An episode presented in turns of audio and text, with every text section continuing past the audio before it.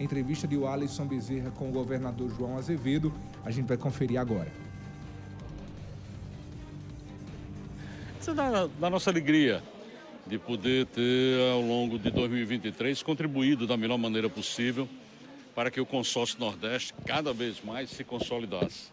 Eu não tenho dúvida nenhuma que todas as vitórias que nós conseguimos pela unidade muito grande dos nove governadores, colocar o consórcio Nordeste dentro dos conselhos da federação, fazer com que o consórcio Nordeste fosse ouvido nos pleitos para cada estado de, de, de, de não só de recursos, mas de, de apresentação de políticas públicas para o governo federal, abrir verdadeiramente esse diálogo com o governo federal. Isso foram vitórias é, que eu diria extraordinárias para todos nós, que viemos de um período em que as relações não eram dessa forma.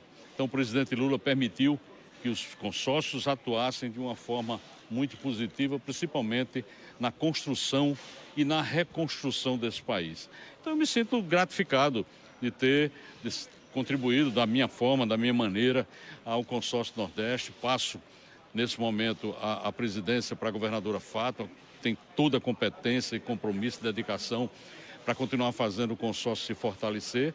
E aí é, é, é continuar no consórcio, porque eu continuo governador, membro do consórcio e naquilo que for chamado a contribuir, estarei sempre disposto. Governador, algumas pautas que foram colocadas aqui em discussão, só elencar algumas para a gente tentar esclarecer. Uma muito forte foi a questão climática e a preocupação dos governadores com El Ninho em 2024. Qual a situação da Paraíba hoje e qual a preocupação? Inclusive, foram levantados dados do Açul Deputado Pessoa. Há um risco para esse abastecimento com essa, esse aumento da temperatura?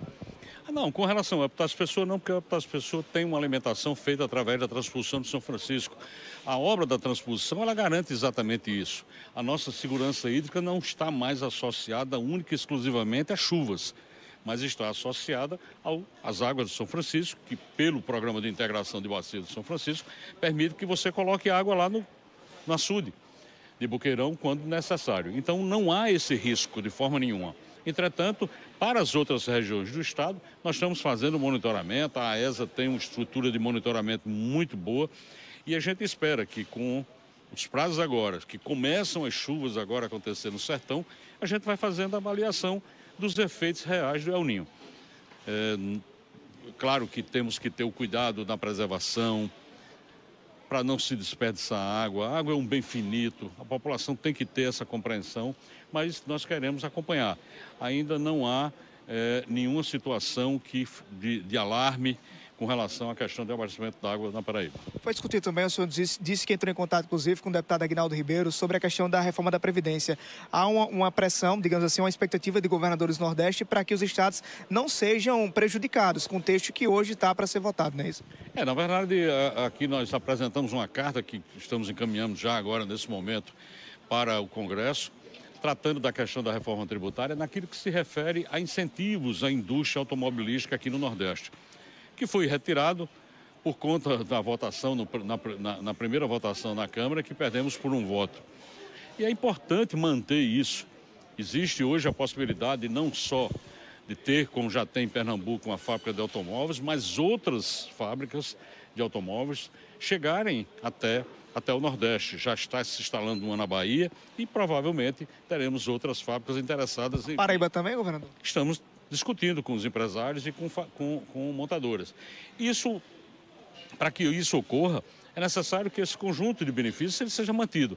E mantive contato agora, inclusive durante a reunião com, com o relator da reforma tributária, deputado Agnaldo Ribeiro, que é do nosso estado, e ele se comprometeu e disse que eu poderia anunciar aqui de que ele vai manter esse artigo e o que precisamos agora é trabalhar com as bancadas. É inadmissível que alguém da bancada do Nordeste não vote favoravelmente à, à manutenção do artigo 19. Nós esperamos ter a capacidade de convencimento de todos da bancada para a gente ter essa grande vitória. O Ministério do Planejamento participou da reunião também do Conselho Deliberativo da Sudene e falou sobre alguns investimentos, inclusive da Paraíba, Arco Metropolitano, a, a duplicação da BR em Campina Grande. E amanhã, inclusive, o senhor autoriza o início das obras já do Arco Metropolitano, é isso? É, exatamente. Hoje a Assembleia, inclusive, aprovou recursos do BNS também para a gente colocar dentro dessas obras. Nós ontem tivemos aqui na, na reunião interna da Sudene a aprovação de um grande projeto de energia renovável da EDP, que é uma empresa portuguesa, mais de 200 milhões de reais. Ou seja, eh, são investimentos que chegam, que geram emprego, que geram renda. E a gente espera que a Paraíba continue sendo alvo de investimentos por parte não só da iniciativa privada, mas recursos que cheguem também dos cofres públicos. Bastidor rapidinho, governador, para a gente encerrar. Quando o senhor chegou aqui, cumprimentou os governadores, outros representantes, e a gente podia observar que o senhor sempre estava pegando o celular para mostrar uma imagem e falar da ponte KBD Luciana. Por que tanto esse orgulho da ponte? Não, porque como essa notícia rodou e rodou muito, ela foi também, despertou o interesse dos dos colegas governadores, secretários aqui e, e, e, pessoas que estavam aqui. E aí, logicamente, na minha condição, mostrei um pouco do Instagram aquela obra que vai ser redentora. É uma obra de mais de 500 milhões de reais que fará uma integração muito grande, porque é importante entender que a ponte ela é muito mais do que a ligação de dois pontos. Primeiro, porque não é uma única ponte, é um complexo. São duas pontes, uma de 2 mil metros, outra de 500 metros, 480 metros para ser preciso, e 22 quilômetros de estradas. Esse complexo vai verdadeiramente permitir impactos no turismo do litoral norte, vai ter um impacto muito forte no sistema viário, na mobilidade urbana de João Pessoa, porque nós vamos tirar aí pelo menos 350 caminhões por dia que trafegam ali na, na rodovia de contorno.